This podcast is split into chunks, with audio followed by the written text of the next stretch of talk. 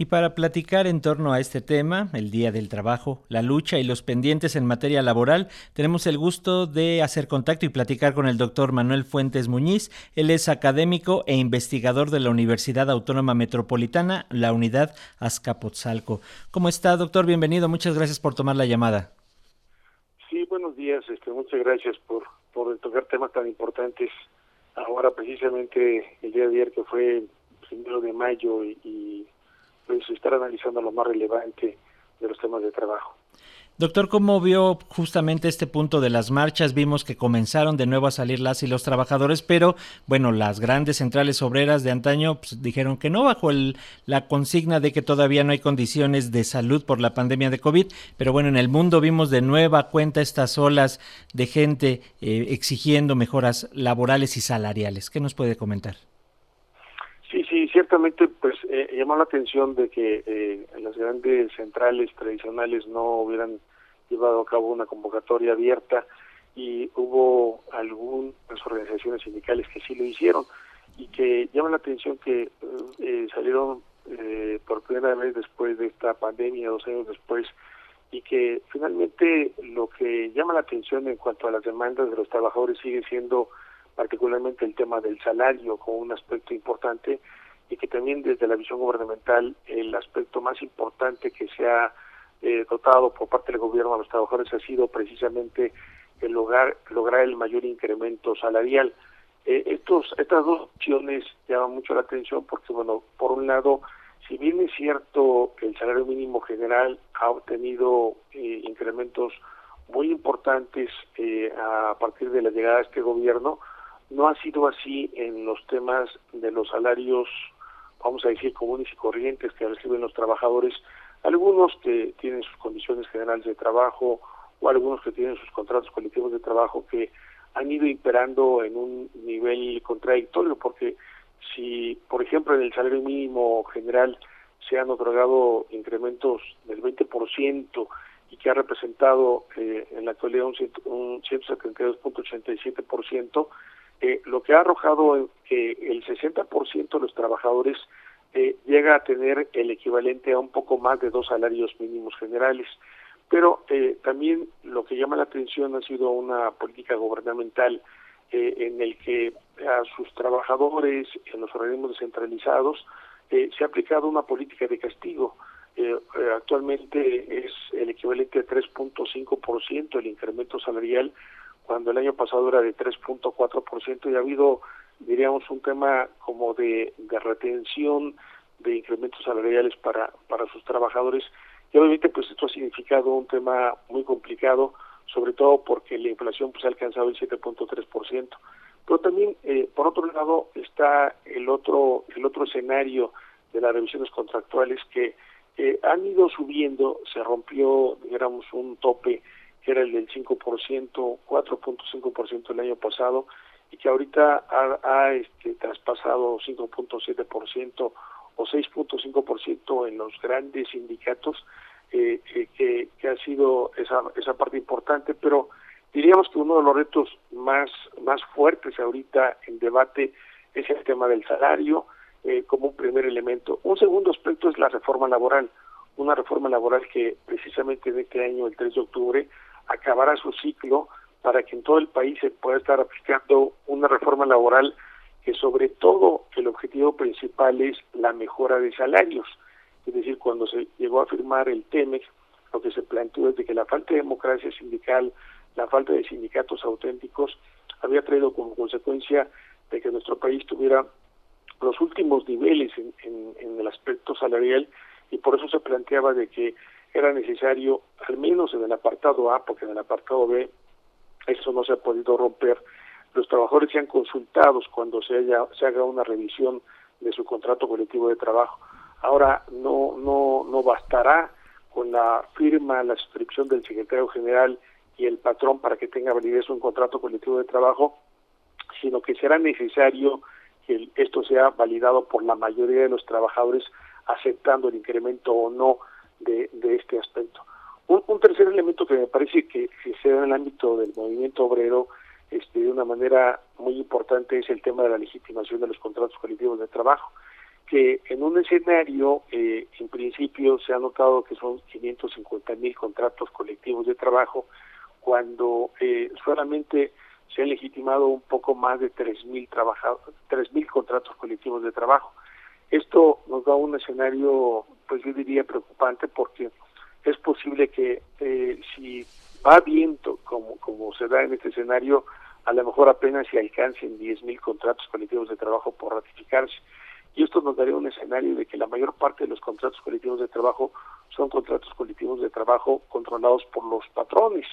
los llamados contratos de protección, contratos blancos, sindicatos de protección,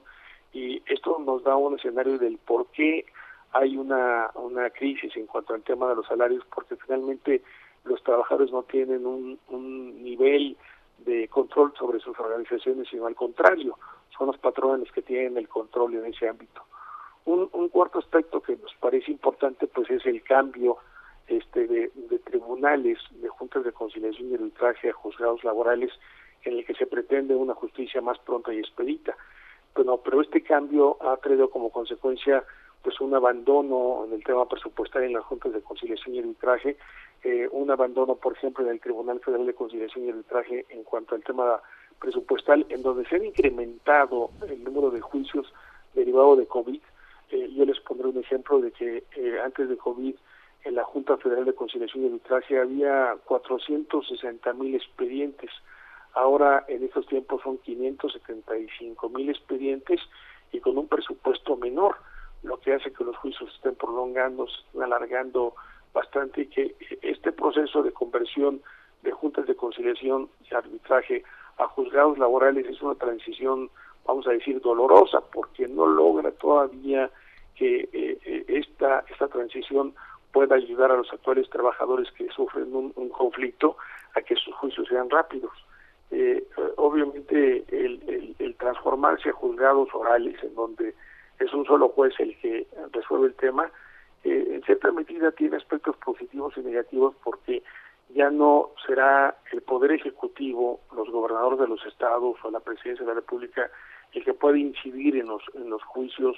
eh, ante ante los tribunales, sino que ahora ya serán los poderes judiciales los que estarán viendo estos este tipo de conflictos. Pero eh, queda en sí ante una sola persona el poder estar resolviendo eh, los juicios laborales que una de las características que tenemos en nuestro país es que son son juicios pues eh, vamos a decir bastantes que se van este eh, saliendo de, un escenario en donde los jueces laborales poco a poco eh, llegan, eh, están llenando los expedientes en sus juzgados laborales y que van a tener un atraso importante. Un último reporte que se checó del número de expedientes que hay en los juzgados laborales, apenas se alcanza el punto 87 de sentencias contra cada 100 demandas que, llegan a, los juzgados laborales. Entonces, todavía es un reto muy importante que se pueda dar. Un, un, nuevo eh, eh, panorama que se presenta en, el ámbito laboral es el de los centros de conciliación, en donde se espera que los centros de conciliación puedan ser un instrumento para poder resolver los problemas o conflictos tanto individuales como colectivos. Y entonces puede esto ayudar mucho a que no haya tantos juicios en los juzgados laborales y que pueda ser un escenario de solución de los trabajadores. Pero yo diría para concluir, me parece que uno de los aspectos que están mirando los trabajadores, sobre todo los informales que representan un poco más del 60%, es que no hay una, una, una reforma que alcance a ellos. Eh, no, no se ha podido lograr de que aquellos trabajadores que no gozan de un salario y seguridad social lo puedan alcanzar a través de algún mecanismo eh, para que, puedan ellos también tener un nivel de equilibrio, sobre todo considerando de que de los de la población económicamente activa que son alrededor de 57 millones de mexicanos, solamente 21 millones de ellos tienen seguridad social y esto obviamente pues son son de los retos que, que se tienen en este momento por parte del movimiento obrero. Así, así es, doctor. Gracias por este resumen, sin duda muy, muy eh, amplio de lo que significa y de lo que estamos viviendo actualmente. Y esta última cifra que nos dice de eh, personas que tienen afiliación en el Seguro Social también nos da, no sé, lo invito a esta reflexión final en el sentido de por qué vimos tan poca participación en las calles aquí en el país, sobre todo si pensamos en que mucha, muchos jóvenes que están entrando al mercado laboral ya no tienen ninguna prestación, ya no tienen esta aspiración de tener una jubilación, una pensión, debido a las leyes laborales actuales que se los impide y también que están, como usted señalaba, en la cuestión informal o muchos de ellos, muchas de ellas en estos eh, negocios de emprendedores. ¿Qué, ¿Qué, reflexión hace sobre las juventudes, las nuevas generaciones en esta cuestión de la defensa de derechos laborales, doctor? Sí, realmente diríamos que el tema, el tema de la juventud, el tema de los jóvenes es uno de los temas prioritarios de los de los actuales sindicatos porque se ha notado, diríamos, por un lado, eh, que una gran mayoría de jóvenes están no interesados en los temas sindicales. Eh, solamente unos, unos cuantos jóvenes están interesados en estar activando el tema sindical y entonces pues eh, esto eh, llama mucho la atención porque diríamos que la puerta que se está abriendo al mercado de trabajo es el tema de los trabajadores autónomos, es decir, aquellos trabajadores que están trabajando en alguna plataforma o en algún tipo de Uber o este, entrega de reparto de, de pues, mercancías o demás que finalmente lo que ha traído como consecuencia ha sido la desaparición de prestaciones. En muchas ocasiones ahora diríamos un tema que no tocamos es también el tema de la subcontratación que actualmente hay 103 mil empresas subcontratistas a partir de septiembre a la fecha y que también eh, el, reporte que hemos tenido es que eh, estas empresas que ahora ya han logrado su legalización no significa mejores salarios,